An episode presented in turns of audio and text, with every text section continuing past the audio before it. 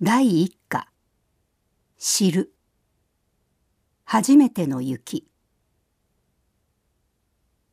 図書館で授業の準備を終えやれやれと伸びをした時窓の外でひらひら白いものが舞っているのに気がついた。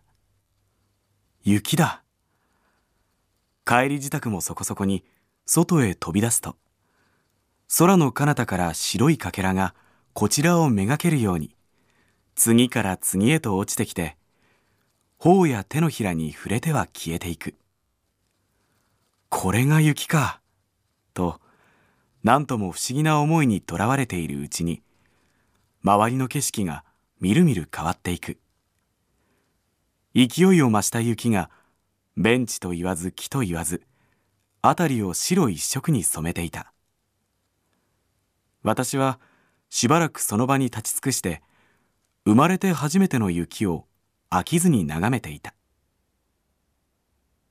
次の日窓の外の白い世界が朝の日を受けてキラキラ輝いていた。家を出ると空気がすがすがしい。毎日通う大学への道がいつもとはまるっきり違っていた。歩くたびに足元で雪が鳴る。子供たちが作ったのか途中に雪だるまがあった。手袋を外しそっと触れてみる。横に並ぶポストは雪の帽子をかぶっている。雪を少し手に取って舌に乗せる。味はしないが冷たい。四季のはっきりしない暑いところで育った私には心がときめく思いの朝だった。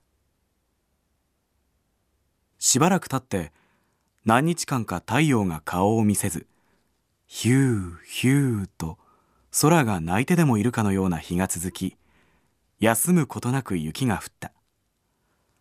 交通機関が動かなくなり大学も何日間か授業がなくなった。窓の外の街は何もかもが止まってしまったように見えた。テレビは雪が原因の交通事故で何人怪我をした。屋根の雪を下ろそうとしてお年寄りが亡くなったと。毎日雪のニュースを伝えている。後で知ったことだがこうした事故で命を落とす人が毎年後を絶たないということだ。白一色の世界で雪に押しつぶされそうになりながらも身を潜めるようにして生きる人たちがいる。雪には厳しい冬の暮らしを強いるもう一つの顔があることを知った。これまで何か疑問に思うとついインターネットを通して答えを得ようとしてきた。日本へ来る前に雪景色やスキーの様子も絵や動画を見て知っていた。しかし初めての雪を経験して何をどう利用したところで得られるのは知識の一部でしかないとつくづく思い知らされた。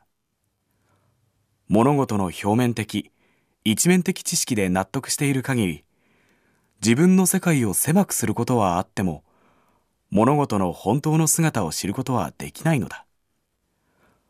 物を知るとはどういうことなのか初めての雪に教えられた気がする。